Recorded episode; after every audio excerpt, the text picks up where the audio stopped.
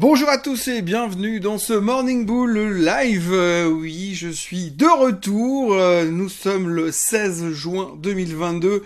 Hier, c'était la Fed et comme vous avez pu le voir cette nuit, le monde a totalement changé. Les choses sont complètement différentes dorénavant.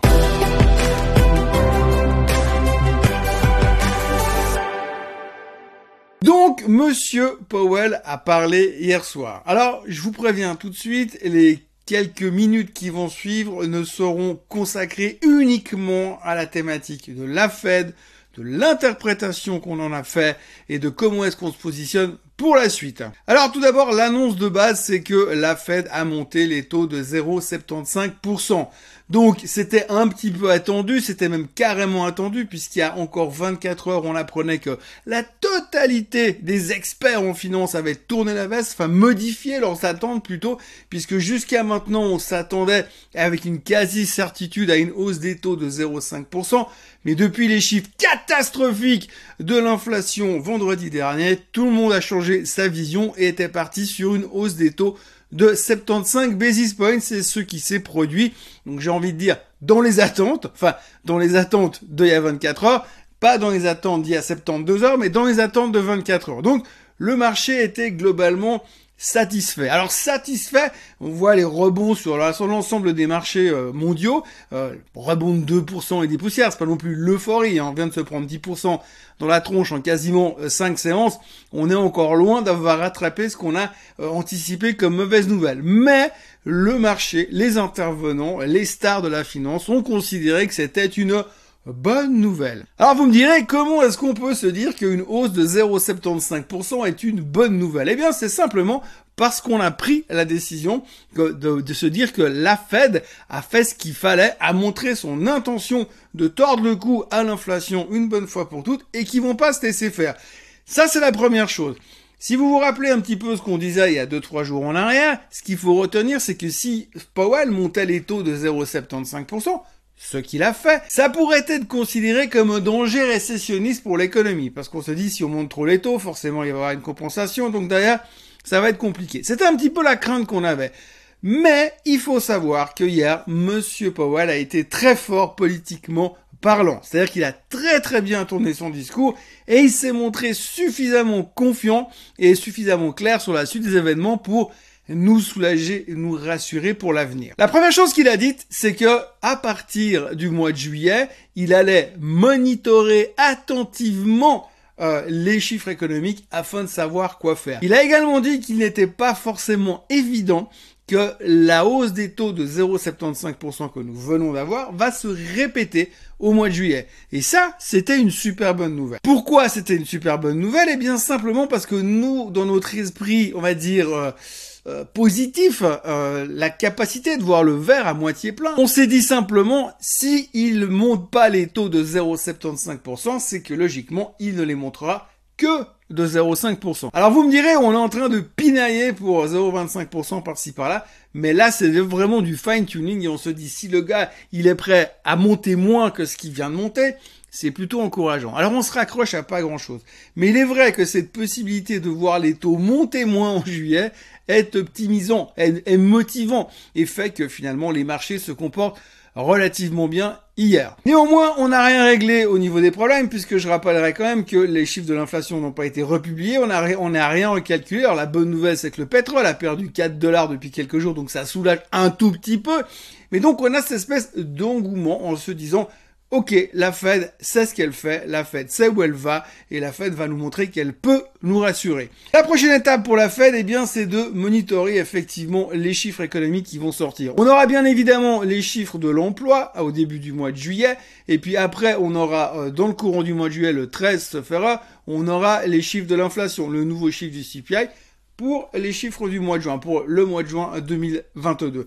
Donc du coup, après ce chiffre-là, on pourra y voir plus clair et on verra ce que la Fed pourrait éventuellement peut-être prendre comme décision pour le meeting de la Fed qui aura lieu le 26 et le 27 juillet. Donc comme vous le voyez, en gros, on ne sait pas grand-chose, on fait beaucoup de suppositions et on se fait plein de projections pour dans six semaines alors que fondamentalement, on le sait tous aujourd'hui, le marché il fonctionne plutôt pour les 12 prochaines heures. Ça, c'est ceux qui font du très très long terme. Après, il faudra aussi noter la bonne nouvelle, si on peut s'exprimer ainsi, c'est que dans le commentaire de la Fed, dans le discours que Monsieur Powell a fait hier soir après l'annonce de la hausse des taux, c'est simplement que finalement la Fed a annoncé sa vision sur les prochains mois. Elle a annoncé que selon elle, à la fin de l'année, les taux seraient autour de 3,4% et qui seraient à 3,8% à la fin 2023.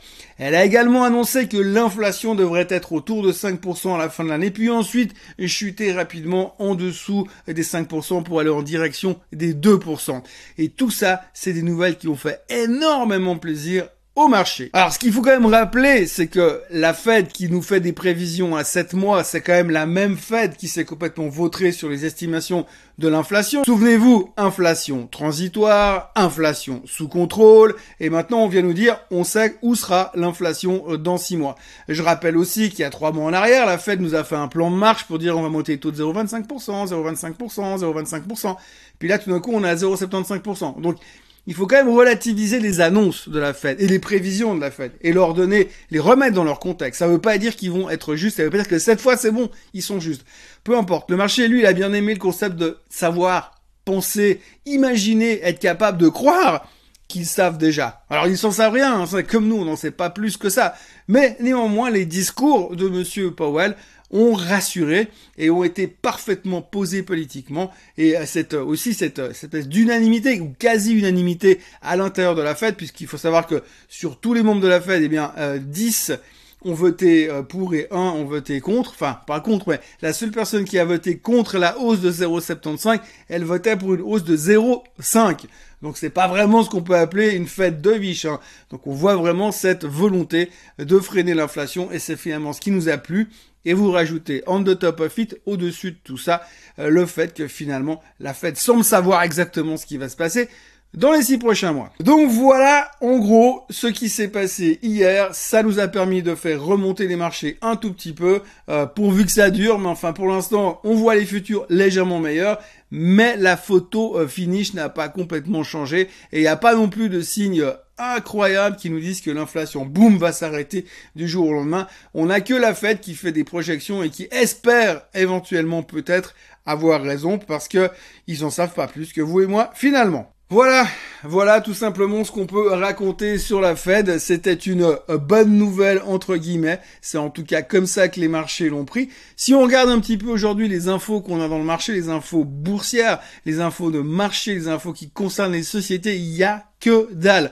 On dirait qu'ils se sont tous donné le mot pour dire bah tant qu'il y a la Fed qui passe devant, eh bien on laisse bosser la Fed, on laisse s'occuper de la problématique de l'inflation, on voit un peu comment l'économie se comportera, puis après on commencera à reparler de société.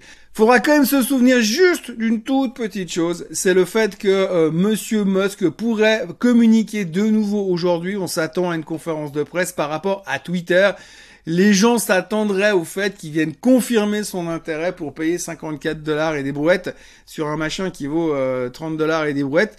Et c'est quand même incroyable que le mec euh, continue à persister à vouloir acheter un truc pareil alors que le marché s'est fait défenestrer euh, ces derniers jours. C'est vraiment payé super cher quelque chose on comprend pas bien quelle sera la valeur ajoutée immédiate euh, pour lui. Mais enfin bon, euh, il fait joue, avec ses milliards comme il a envie, c'est son problème.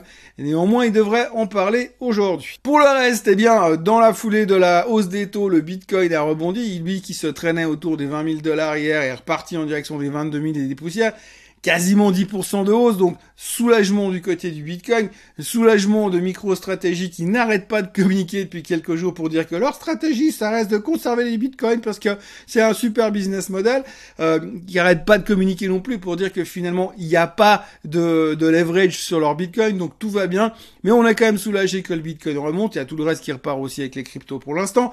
Le pétrole, je vous le disais avant, est revenu sur les 116, ça soulage un tout petit peu, ça se ressent pas forcément à la pompe, l'or ne fait pas grand chose, toujours au milieu de son range.